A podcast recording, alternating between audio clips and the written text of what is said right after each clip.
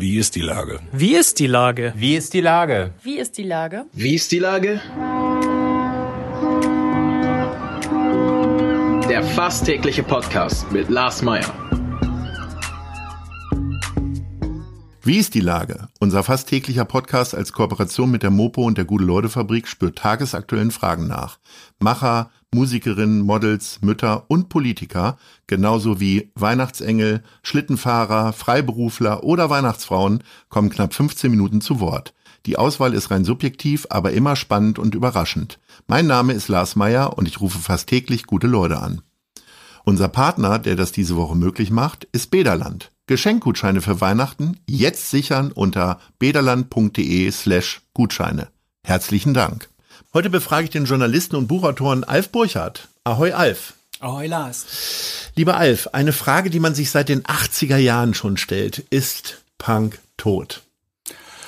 Hm, einfach wie es jetzt mit dem Zappa-Zitat zu antworten. Punk ist nicht tot, aber es riecht seltsam. Ähm, es gibt immer noch Punk in der Musik. Es gibt wieder jetzt ein paar neue Punkbands in England, auch in Deutschland aber äh, die Musik hat nicht mehr diese Wicht Wichtigkeit und diese Wucht, die es mal, die sie mal Ende der 70er, Anfang der 80er hatte. Was ist denn vom Punk übrig geblieben? Ist es dann nur die Musik? Es war ja vor allen Dingen auch eine Haltung und äh, auch eine, eine sehr starke politische Aussage. Ähm, ich glaube, es ist die Musik, die übrig geblieben ist. Es gibt jetzt zwar auch in England zum Beispiel zornige junge Männer, die mit einfacher Musik ihren Unwillen Luft machen, aber äh, Musik, in der was erzählt wird, äh, die politisiert, die, das findest du auch äh, bei anderen Musikrichtungen heute. Äh, das ist nicht mehr ausschließlich dem Punk vorbehalten, beziehungsweise, also eigentlich kenne ich keine, keine politischen Punkbands mehr heute. Es gibt so eine paar hardrockende Bands aus, aus äh, dem Süden Deutschlands, aus Berlin, die äh, zu schrabbeliger Gitarrenmusik ihre Unzufriedenheit rausrotzen, das ist okay, aber das würde ich nicht mehr als Punk bezeichnen.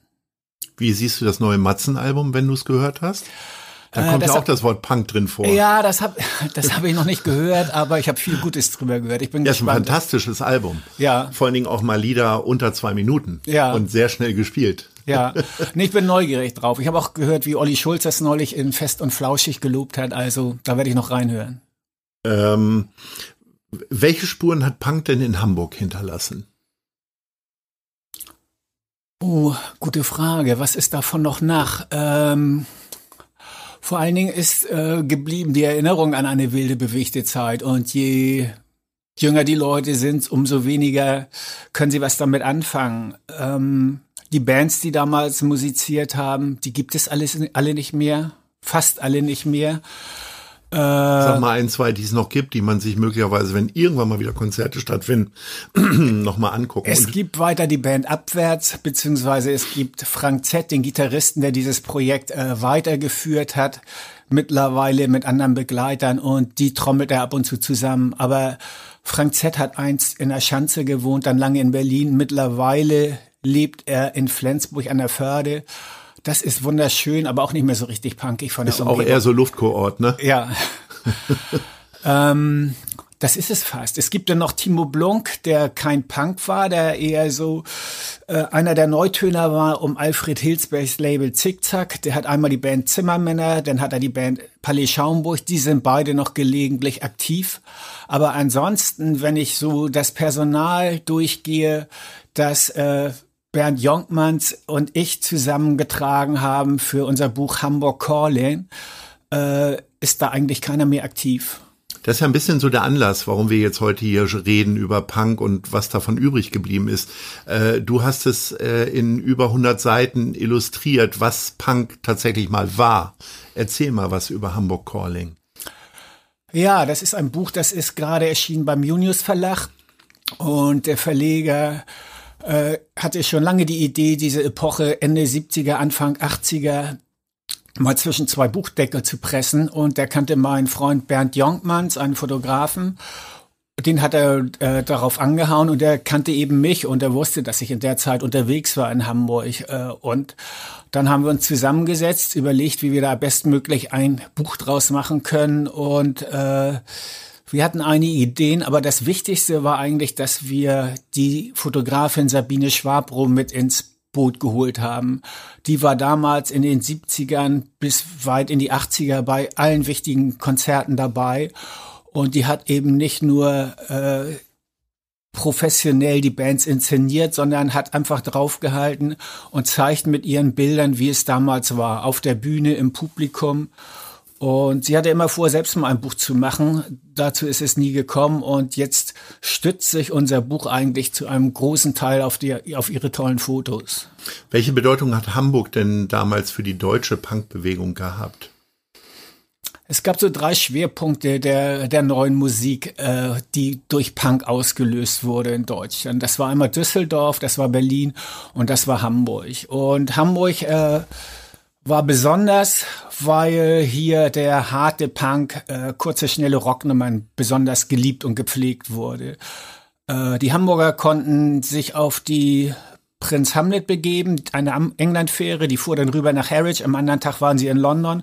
Da konnten sie sich mit Platten eindecken und dann mit ihren Schätzen zurückkommen, die hier ihren Freunden vorspielen und äh, dadurch animiert dann selber Bands gründen. Und äh, insofern war Hamburg immer Pogo-Hochburg auch. Äh, da unserem, in, vor unserem Buch stehen ein paar Worte von Campino, der Hamburg auch deshalb schätzt, weil hier immer noch der klassische Punkrock gepflegt wird. Aber gleichzeitig äh, war auch ganz wichtig, dass eine Figur wie Alfred Hilsberg, der äh, einem erst Journalist bei der Zeitschrift Sounds war und dort sich um die neue Musik gekümmert hat und dann, als er merkte, wie viel das alles wird, äh, diese Bands auch, äh, diesen Bands weiterhelfen wollte und ein Label gegründet hat. Und auf seinem Label Zickzack passierte ganz viel. Da haben die anstürzenden Neubauten ihre erste Platte gemacht. Äh, da gab's Bands wie X-mal Deutschland, wie Abwärts, wie äh, Geisterfahrer. Und äh, Alfred Hilsberg war wirklich ein, wirklich ein Pionier, der ganz viel bewirkt hat und ganz viele Wege geebnet hat ins Musikgeschäft oder in die Musikszene. Ein Geschäft wurde es nicht für alle hinterher. Du hast Campino und die Toten Hosen schon angesprochen, die neben den Ärzten wahrscheinlich die äh, Punkbewegung so, also sehr populär gemacht haben, bis hin, dass sie selber die populärsten Punkrock-Bands sind. Äh, wie siehst du deren Altern denn und Spätwerk? Die Ärzte haben gerade ein neues Album rausgebracht. Die Hosen sind mit an Tagen wie diesen bekleiden sie nicht nur den CDU-Parteitag, sondern auch jedes Fußballstadion. Ja, und äh, Campino macht auch gar nicht so sehr gern, also so gerne auf an Tagen wie diesen angesprochen werden. Ähm, die Hosen bringen ja auch immer mal wieder ein neues Album raus äh, und die beiden Bands sind immer noch gut im Geschäft und wenn sie wollten, äh, würden sie jederzeit Stadien füllen, wenn die Stadien wieder aufmachen. Äh, ich finde, die äh, gehen eigentlich ganz souverän mit ihrem Erbe um. Die nehmen das nicht zu wichtig. Sie haben immer noch Spaß an Musik. Äh, bei den Ärzten ist das manchmal ein bisschen poppiger als bei den Toten Hosen, aber äh, der, ihr Rock'n'Roll ist etwas reifer geworden und äh, es ist auch etwas anders geworden, aber ich finde, man kann mit beiden Bands immer noch Spaß haben. Aber wenn man neue Ideen, neue musikalische Entwicklungen erwartet, dann ist man bei den beiden nicht mehr richtig. Wobei das Album Hell von den Ärzten finde ich wirklich sehr, sehr großartig. Das stimmt, das ist weitaus besser als manch anderes Album von den Ärzten und schon auf jeden Fall immer noch besser als die meisten Alben, die dieses Jahr erschienen sind. Das stimmt. Also äh, das lange Warten auf das neue Album der Ärzte hat sich gelohnt. Sehr schön, dann sind wir uns da ja schon mal einig. Ähm, ihr habt, Hamburg hat ja tatsächlich Konzertstätten, die sehr, sehr legendär sind, äh, wie die Markthalle beispielsweise. Ich weiß, als ich nach Hamburg kam, haben mir immer wieder Leute erzählt, ich habe den und den in der Markthalle gesehen, ob das jetzt Nirvana war oder Dippisch Mode und einige Bands haben dort immer noch gespielt. Ähm, wie gibt es noch so richtige Suborte hier in Hamburg? Also ich meine, die Markthalle ist ja auch ein sehr populäres, sehr schöne Konzerthalle. Aber gibt es noch tatsächlich so Orte, wo man sich eher so zuraunt und zuflüstert und die Medien gar nicht drüber berichten? Wie in den 70er, 80ern? Ich glaube, es ist auch schwierig in diesen Zeiten, äh, im Verborgenen äh, zu Ja, glänzen. jetzt sowieso. Ja. ähm, stimmt, du hast recht, die Markthalle war wirklich ein legendärer Ort, da war ich auch ganz oft äh, und da gab es dann eben die Ramones, die Clash äh, bis hin äh, in die 80er dann. Äh, die Smiths sind da das erste Mal aufgetreten. Äh, in den letzten Jahren ist das ja eher so ein äh, Laden für die Metal-Fraktion geworden. Aber ich habe neulich einen von der Markthalle gesprochen, die wollen auch ihr musikalisches Profil wieder ändern und ein bisschen offener und ein bisschen moderner werden, was immer das dann auch sein wird.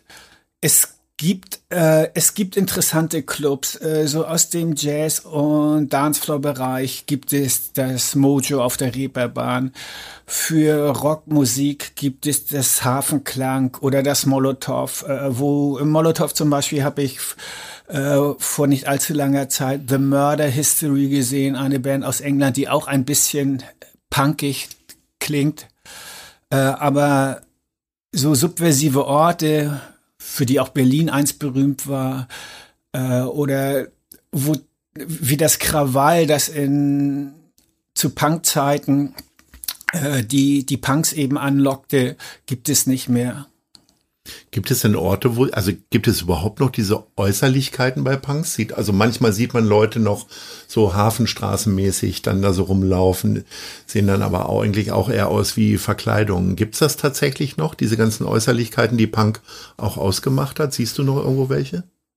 Die gibt es sicher noch, aber ähm, ich finde, die sind bedeutungslos geworden. Äh, Ich kenne diese Leute, die heute als Punks rumlaufen, nicht. Und ich kann mir vorstellen, es gibt viele, die dann auf, auf der Musik der späten 70er hängen geblieben sind. Kann auch sein, dass sie ganz andere Sachen heute hören. Aber äh, ich finde, Klamotten, die nach Punk aussehen, das hat für mich keine Bedeutung mehr heute. Wie war denn deine persönliche musikalische Entwicklung? Also ähm, du hast in den 70er, 80er, nehme ich an, sehr viel Punkmusik gehört, bist auf sehr vielen Konzerten gewesen. Was sind es denn heute für Konzerte? Hast du dich da weiterentwickelt oder bist du irgendwie hängen geblieben und gehst doch immer noch regelmäßig ins Molotow? Ähm, nee, also ich bin in den letzten Jahren ab und zu im Blackpool gewesen. Da findet immer im Sommer das Rebellion Festival statt.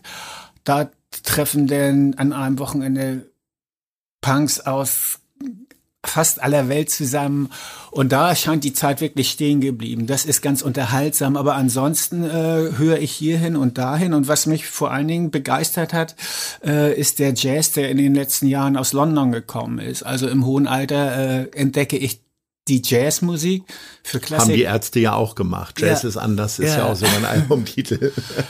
Ähm, und ich weiß nicht, ich habe auch viel Hip-Hop gehört. Das, der langweilt mich im Moment ein wenig. Ähm, Funk, äh, ich- also es gibt ja ja auch viele, viele Musiker jetzt aus der Lon neuen Londoner Jazz-Szene, die äh, in die Bereiche Clubmusik, Funk und so weiter hinein musizieren. Da, das ist einfach gar nicht so genau festzunageln, wie die Musikstile letztendlich heißen. Aber da, das ist wirklich eine aufregende Szene.